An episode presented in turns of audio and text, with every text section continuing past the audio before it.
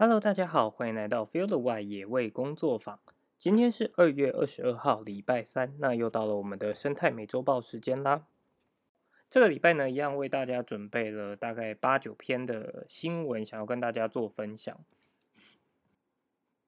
好，首先第一则新闻呢是蜈蚣龙捕鱼虾错杀四五百只乌龟，惨状触目惊心。在最近呢，台湾的嘉义县太保市水牛公园的大皮塘当中，发生了一起令人震惊的事件。大约有四到五百只的乌龟呢，被困在捕鱼用的蜈蚣笼当中。那因为它们无法换气，而最后导致死亡。现场的画面呢，非常的惨烈。怀疑是有人想要放蜈蚣笼到这个大皮塘里面去捕捉鱼虾，但是却误捕了大量的乌龟。那在没有及时处置的情况下，导致这些被受困的乌龟没有办法到水面上换气，所以最后窒息死死亡。那当地居民猜测说，哎，这个一个皮塘里面可以有这么多的乌龟呢？可能是有宗教团体到这个皮塘来进行放生，结果这样的放生行为反而意外的害死乌龟。那如果放置蜈蚣笼害死乌龟的行为，实际上是违反了就是野生动物保护法的，所以一旦被查获的话，行为人将会依照就是违反野生动物保育法而受罚。好，这则新闻呢，其实算是这个礼拜最呃惨况最激烈的一则新闻，因为其实新闻连接里面的。照片啊，它真的是就是一个蜈蚣笼里面真的是塞满满的乌龟啊。那平科大野生动物保育研究所的陈天喜副教授其实也有提到，像乌龟它们在池塘里面本来就是一个比较相对于像是食腐类的动物，所以呢，当这个蜈蚣笼里面假设真的捕获到一些鱼虾，那鱼虾它因为在里面太久没有人去收这个蜈蚣笼的话呢？它就会导致这个鱼虾在里面也死掉，死掉之后，乌龟为了要吃这个鱼虾，它就可能跑进这个蜈蚣笼里面，那也就产生了这个恶性循环，导致整个池塘里面的乌龟都跑，呃，就是可能都会跑进这个蜈蚣笼里面。那乌龟虽然说它生活在皮塘里面，可是它是需要上，就是上到水面上来换气的。那一般的蜈蚣笼设置，它也会绑一个就是重物，让它是沉在水底的，所以就会导致这些乌龟它最后没有办法换气而窒息死亡。这个部分还想要跟大家探讨的一个点是，呃，很多人可能会认为说，好像做生态保育的人对于狩猎这件事情是有非常大的反感，但实际上这几年，呃，做生态保育也积极的在跟不管是原住民传统部落的猎人协会们去做合作，因为其实人本来就是生活在自然环境当中的一部分，所以会有呃相对应的利用自然环境是正常的。可是怎么样的利用才叫做是在合理范围内？这件事情就相对来讲变得很重要。那像这种捕捉笼，其实。你放捕捉笼去捕捉，即便它，因为它这个也不是发生在山区嘛，所以它也应该不会是原住民朋友他为了打猎，而比较可能是一般民众，他可能就是呃闲暇之余，那也不确定他到底是真的有需要靠这些鱼虾才有办法过活，还是怎么样。但他在放了这个笼子之后，他可以到。可能一个礼拜、两个礼拜，甚至一个月没有去顾这个笼子，那也就表示说，其实它并不是真的在靠这个东西为生的。所以，其实最重要的就是我们如何不去浪费，就是所有的资源，包含你即使真的你必须要依赖这些呃野野外捕捉来的蛋白质。那也应该是用一个最虔诚、最最致敬的心态。当你有捕捉的时候，会马上去，就是让这些动物，你讲一刀毙命啊，或者是什么情况下，都是让他们走的比较安心一点，也不会，然后甚至不要浪费他们所付出他们的生命。这个点其实才是相对来讲相当重要的。那如果说只是游戏性的啊，我只是打猎打好玩的这种，其实就会相相对来说，它就会是一种浪费存在。再来第二则新闻呢，其实也跟呃狩猎有那么一点点关系。第二则新闻是香蕉遭啃烂，农夫找人放陷阱，假死保育类动物遭判刑。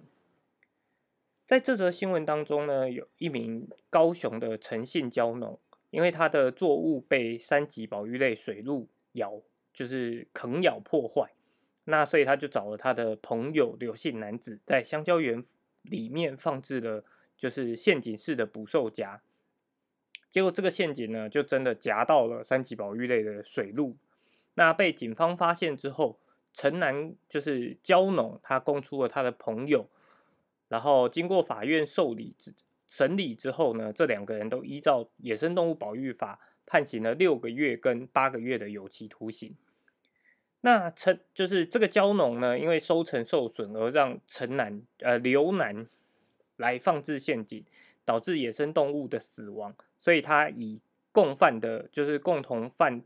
野生动物保育法第四十一条第一款第呃第一项第一款跟第三款非法猎捕保育类野生动物的罪，处以六个月的有期徒刑，但可以一颗罚金。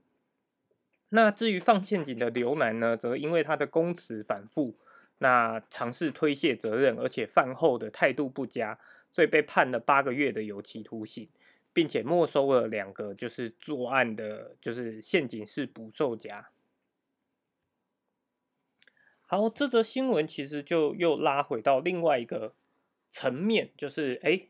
为了农损而去设置陷阱，那导致野生动物受害。虽然这则新闻出来的时候，我第一个想法是。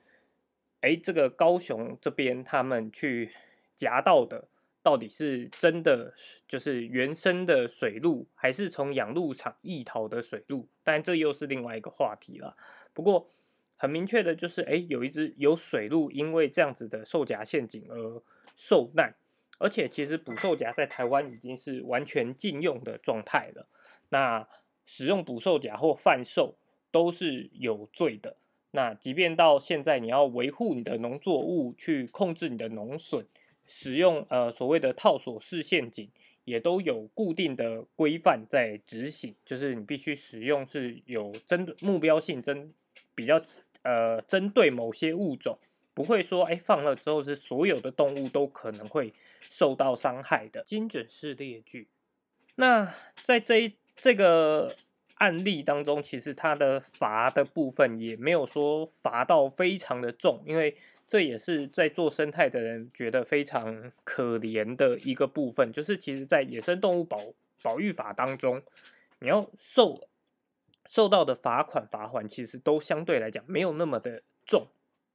那再来是他在举证上面也需要很强而有力的证据才有办法。去证明说，哎，真的捕获，呃，就是抓到现行犯，他才有办法说，哦，是是真的判定这个人的罪。因为像这一则新闻里面是蕉农他去供出了他这个刘楠来放置这个陷阱的，但我们很常遇到的状况是，哎，地主就说我不知道谁来放的，那不是我放的，所以也找不到到底是谁来放置这个售家的，最后也就无法去做就是救责的行为。那至于野生动物造成危害，其实现阶段也有很多更科技的方法，包含像是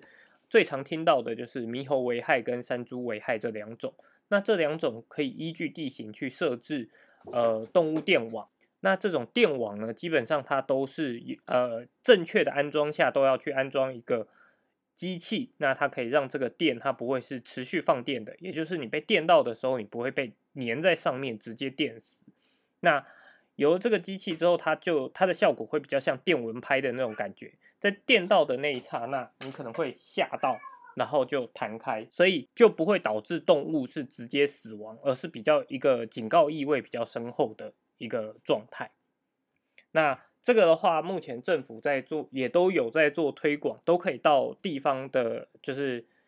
呃乡镇公所去询问。那这个部分其实政府在推动的时候，他也是希望由哎地方的里长去做推动。不过这种资讯通常传出去速度比较慢，所以如果有朋就是亲戚朋友有这样子的困扰的话，都可以向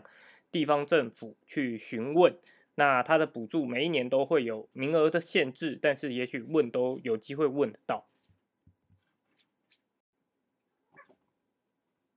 好，再来这个礼拜的第三则新闻呢，也算是呃比较大的一条新闻。风妈祖别忘了妈祖鱼，国际自然保育联盟表示，台中港扩建将带来白海豚灾难。那白沙屯的妈祖呢，在今年的二月十二号正式起驾。那每年的三月其实是台湾信仰文化的盛事，就是大家都会哎恭迎妈祖去出巡。不过在众人欢庆妈祖生日的同时，就是海上的妈祖鱼，也就是所谓的白海豚，却面临了日渐恶劣的生存环境。那为了稳定天然气的供气，台湾港务公司跟台电预计在台中港的外港区填海造陆约一百六十公顷，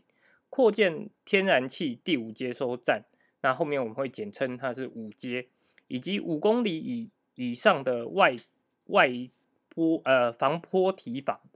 不过历年来呢，募集调查结果都指出，在大甲溪溪口、大肚溪溪口之间的台中港外面，正是白海豚活动频繁的一个路径。那在这样子，就是因为他们生活的环境就是在台湾海峡，也就是台湾的西岸、西海岸部分。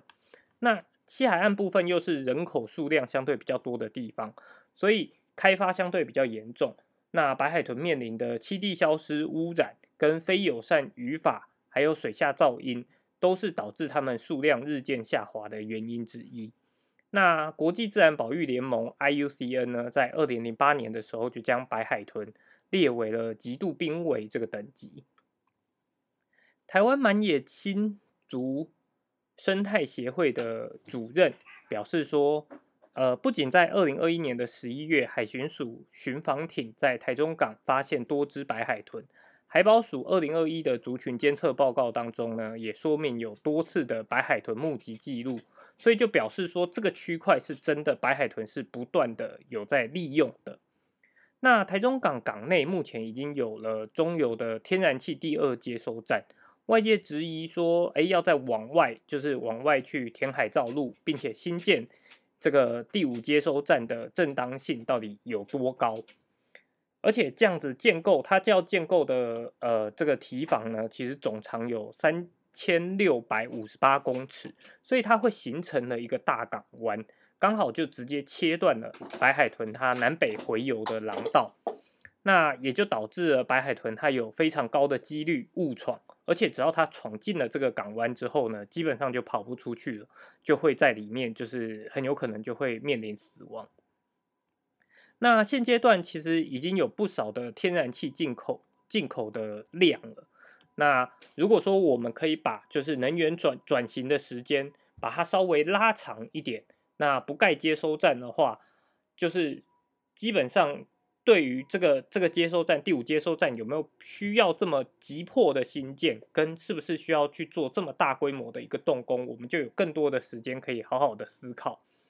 那所以我们反对的其实只是在一个赶鸭子上架的情况下。来做出这样的能源政策，而不是禁止使用天然气。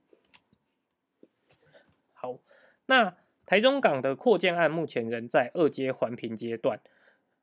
呃，也就是经济部的国营会会组长呢，就解释说，开发单位目前仍在针对前次就是审查的结论研拟对策，也一直研究如何确就是确保说白海豚回游的路径不会。误闯入港湾，不过这也招来立委质疑，说要让白海豚不要进入港区，那不就等同于是叫白海豚要转弯吗？那他们也之前也就是自信去询问了这个 IUCN，IUCN 也表示说，哎，其实在这个就是这个区块真的是白海豚它的呃回游路径，那所以在这边新建的话，确实会对白海豚的整体生态造成很大的影响。好，这则新闻其实呃会拉到跟能源转型政呃政策其实就会有一些关系存在。那这个部分其实也是很多议题，包含像苗栗的光电开发跟石虎之间的议题。那再拉扯到远一点的，包含了呃有一次的公投案是大潭早教以及天然气接收站，这些其实都是环境跟我们呃人类的你要算开发吗或者利用上的一个冲突。那这样的冲突其实是不断不断的在发生。当然，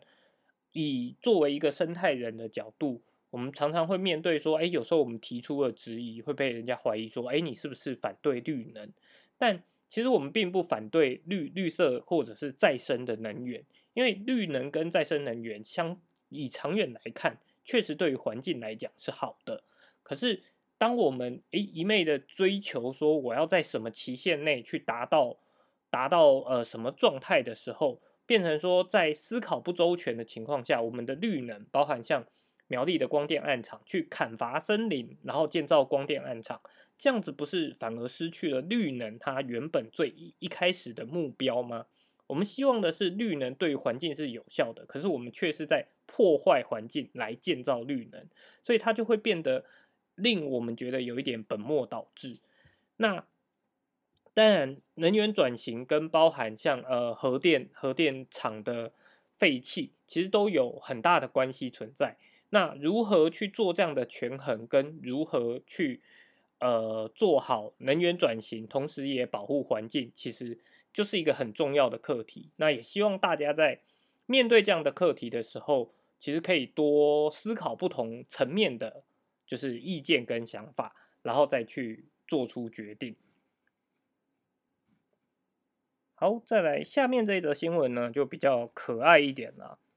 这则新闻是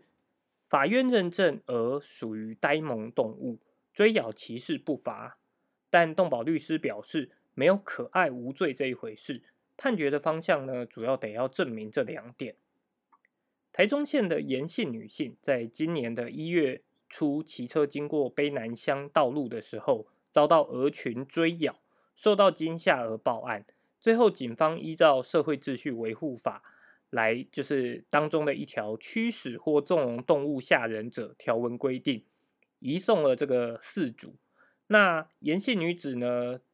正呃，就是他称说，简姓四主他在将鹅养在家门，而且并没有关在笼子里面，导致他就是导致这个女子被受到追咬受惊吓。不过，法官在判决书书当中却指出说。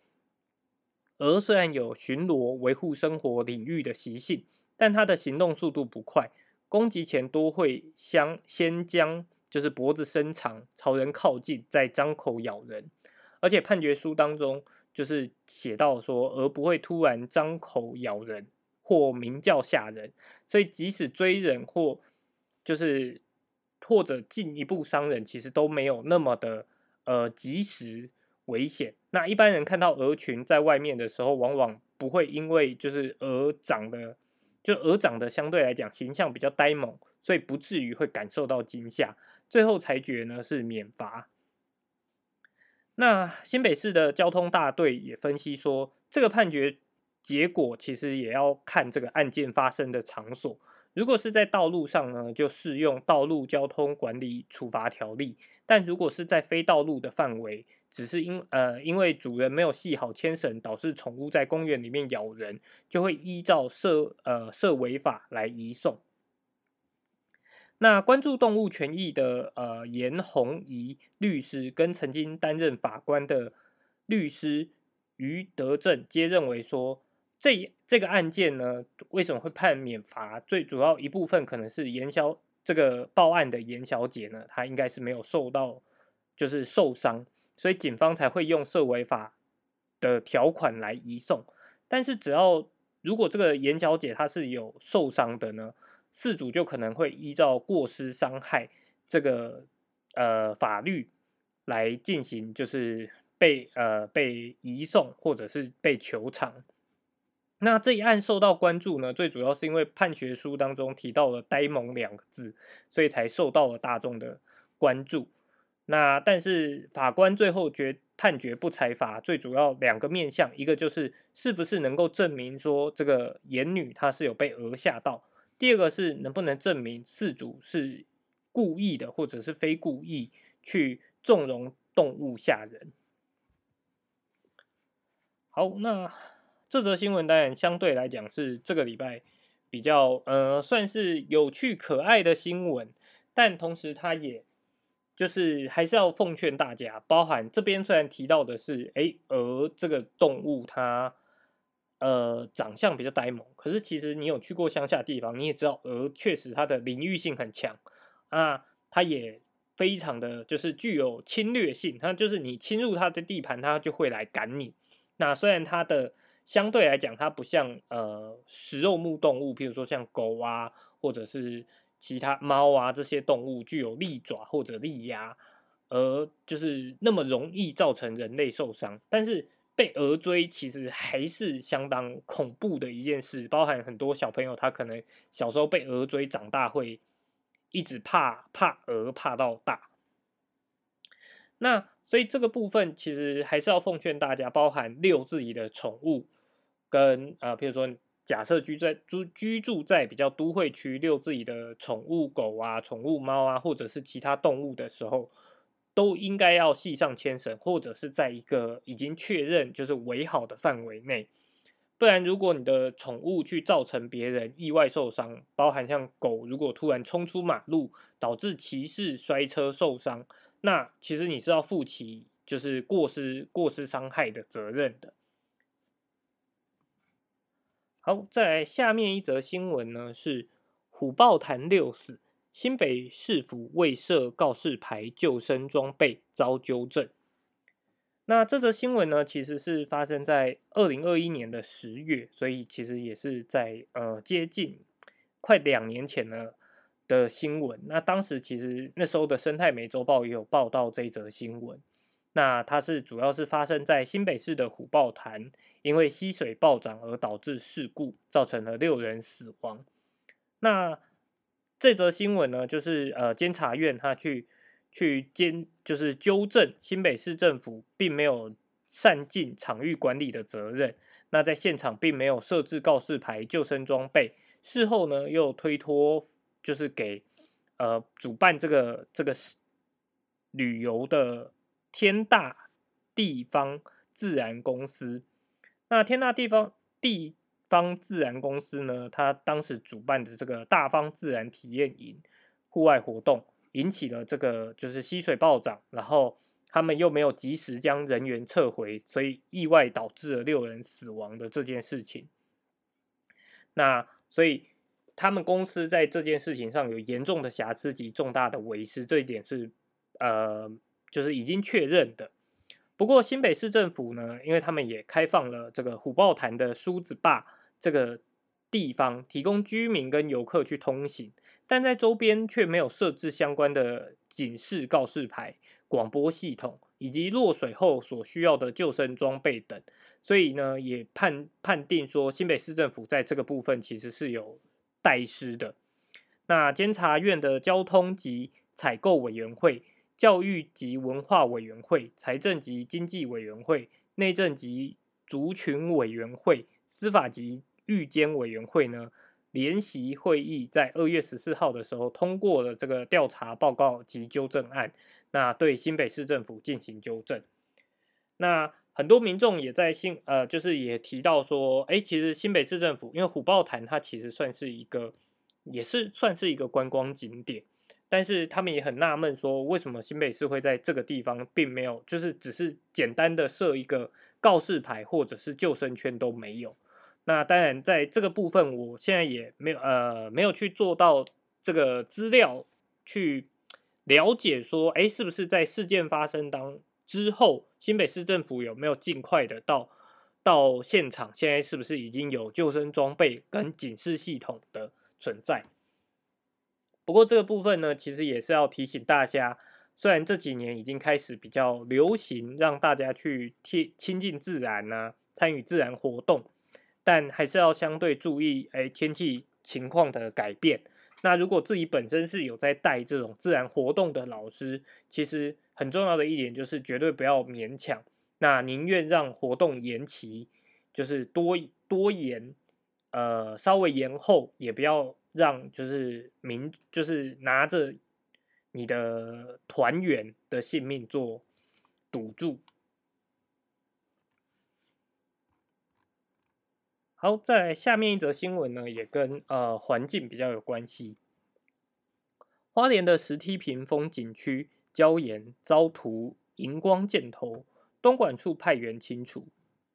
花莲县丰滨乡石梯坪风景区被发现说有二十六个荧光漆箭头涂在礁岩上，严重破坏了环境。那石梯坪它是海岸接地，海蚀的地形十分发达，是适合。非常适合观察草间带生态啊、潜水和基钓的知名景点。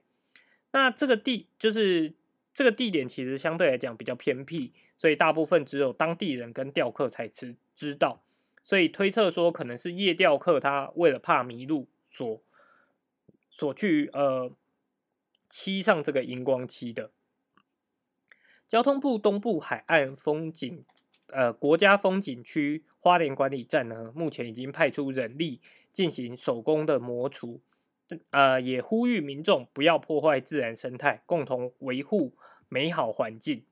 那根据发展观光条例，破坏观光地区或特定风景名名胜、自然资源或观光设施的人，可以处五十万以下的罚款。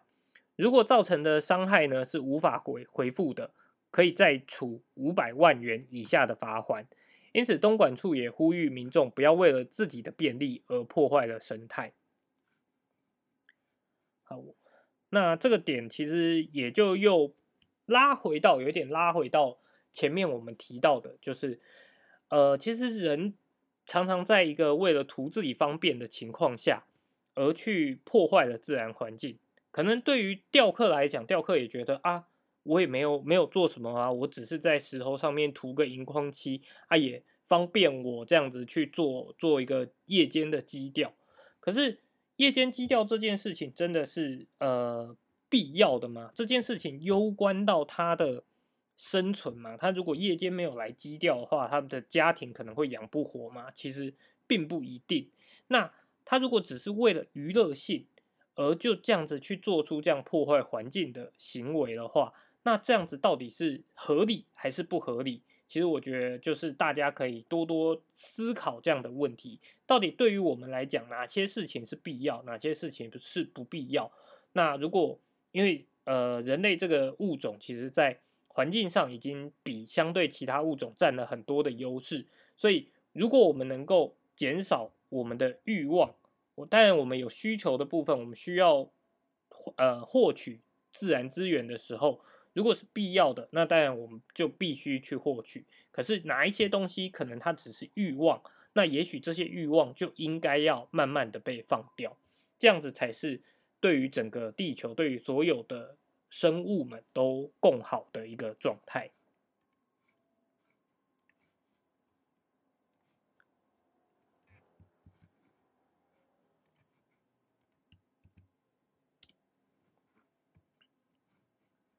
好，再来下一则呢，是偏向国际上的新闻研究。大自然的奥秘，澳洲研究发现，鲸鱼不爱唱歌了。在二月十六号发表的《Communication Biology》期刊当中，有一篇研究指出，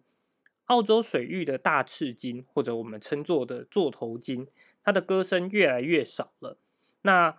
呃，研究研究学者呢推测说，这可能是因为他们不再需要透过歌声来寻找伴侣。大赤鲸的歌声呢，能够在海中就是传播非常的远。那科学家透过水下麦克风，在一九七零年的时候就就开始收到了这种旋律。因为只有雄性的大翅鲸才会唱歌，所以呢，当时就推断说，这样子的行为是为了吸引就是母鲸，并且确立地盘。那随着大翅鲸的，就是因为商业捕鲸的活动结束，那所以大翅鲸的数量从一九六零年代的两百头，增加到二零一五年统计的两万七千头，所以它的数量是有在增加的。那因为这样的数量增加，透过歌声寻找配偶的情况也越来越少。那推测是说，哎，数量增加之后，他们雄雄鲸的求偶竞争也变得更激烈，所以不能再随意的唱歌，以免招致反效果。就是当你在这里，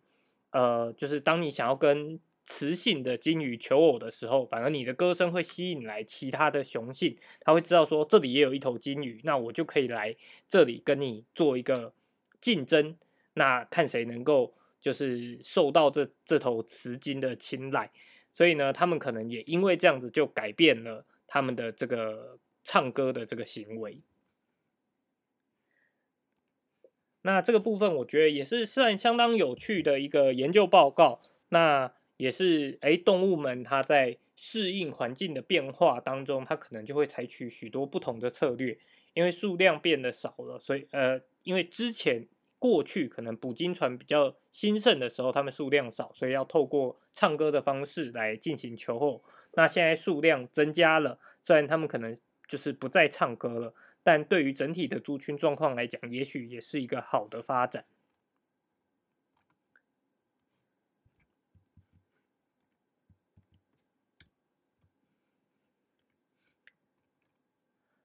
好，再来是这个礼拜的最后一则新闻：转售礼物新潮流，避免浪费的送礼指南。在呃信用卡交易网站 Credit Donkey 的调查当中，百分之八十三的受访者呢同意礼物转售是可以接受的。那根据美国二手交易平台 OfferUp 的二零二二年的数据呢，百分之八十二的美国人对于收到二手的节日礼物不仅不介意，甚至由衷的欢迎。那这个趋势呢，对于就是环境保护无疑是一个好的发展。在过去，其实把别人送的礼物转卖是一一个就是蛮大的禁忌，大家会觉得，哎，你去浪费了别人的心意。但这个这个状况，其实在这就是在这些年来，慢慢的，可能在国外社会已经慢慢的开始被接受。那法国的乐天公司统计说，在二零二二年的圣诞节当天下午，就是他们的平台马上就新增了六十五万则的二手礼物广告。那大幅的超越了以往市场研究顾问公司，呃，易易普所的研究呢，也显示出有高达二分之一的法国人会考虑转卖他的礼物，比二零二一年多了百分之八 percent。那出售礼物已经成为法国人的习惯。一部分的原因可能是因为通货膨胀的关系，导致人们宁愿保留现金，也就是不会留着这些礼物。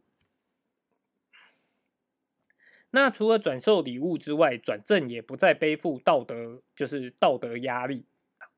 在接受 Finder.com 调查的美国人当中，有百分之五十二在假期会收到不想要的礼物，其中百分之三十五的人会选择转正。百分之二十六的人会拿去交换，那转送不需要的礼物，其实并没有什么好尴尬或羞耻的。这是一位受访者他表示的，因为他自己就曾经收过尺码不符合的服饰，那甚至有一年他的孩子收到了三份一模一样的礼物，所以与其浪费这些礼物，不如把它送给真正会使用或欣赏的人。那。这些年来，还有一些家庭，他甚至更进一步，企图建立就是圣诞节不送礼物的传统。所以在社交媒体平台上，也出现了一个 hashtag，就是 No Gift Christmas。那就在这几年也慢慢变得热门起来。有许多好莱坞的明星也都响应这股风潮，在圣诞节的时候不会去购买礼物，转而就是以体验取代。譬如说是一像一些家庭旅行啊，或者是带着带着这些想要送礼的人去当志工，从事户外活动，这些都是相当受欢迎的选项。那这个部分，我个人也是觉得，哎，非常的就是合理，也非常的棒嘛。就是对于整体的环境，其实不浪费就是最好的。那所以，但是同样的，刚刚这个研究它是在欧美国家。那在台湾来讲，我相信可能大家还是或多或少会有一点，呃，背负着人情压力，好像会不太敢，就是转售或者是转赠别人的礼物。不过我觉得，就是这样的行为其实是可以诶推广出来，因为我相信很多人可能也跟刚刚美国受访者一样，收礼物的时候常常可能会收到一些自己并不是那么喜欢的礼物，所以这样子的东西把它送出去也没有什么不好。好，那这边其实。就是也算是一个开放式的问题啦，就是也是可以提供给就是 podcast 听众。对于你自己来讲，如果你收到的是别人转赠的礼物，你会不会觉得啊，你这个人怎么这么没有诚意？那另外一方面，我其实也想到了在台湾这几年非常流行的一个圣诞节交换礼物的活动。其实交换礼物这个活动相对来讲也算是相当的不环保。因为其实，在交换礼物的过程当中，你根本不知道你要送的是谁，所以你也送不出那个最人家最需要的礼物，反而都常常会购买一些不是那么必要的东西。那对于交换礼物的人，其实每一年也知道很多朋友有参加这种活动的，他心里都在想说，我到底要送什么才对？那。这个部分其实大家也可以去思考，说这样子的行为到底适不适合，跟我们有什么其他的方式可以来改变这样子的行为。好，那这礼拜的分享就到这边结束。如果喜欢我们的节目的话，欢迎追踪 Field 外野味工作坊的 Podcast。那我们也同时有脸书的粉丝专业及 Instagram，那现在也有在经营 YouTube 频道，都欢迎大家去追踪订阅。有任何的想法，像假设想要分享说，哎，你对收到转赠的礼物有什么想法的话，也都欢迎到我们的粉砖或者是在 Podcast 底下留言。那我们就下礼拜再见喽，拜拜。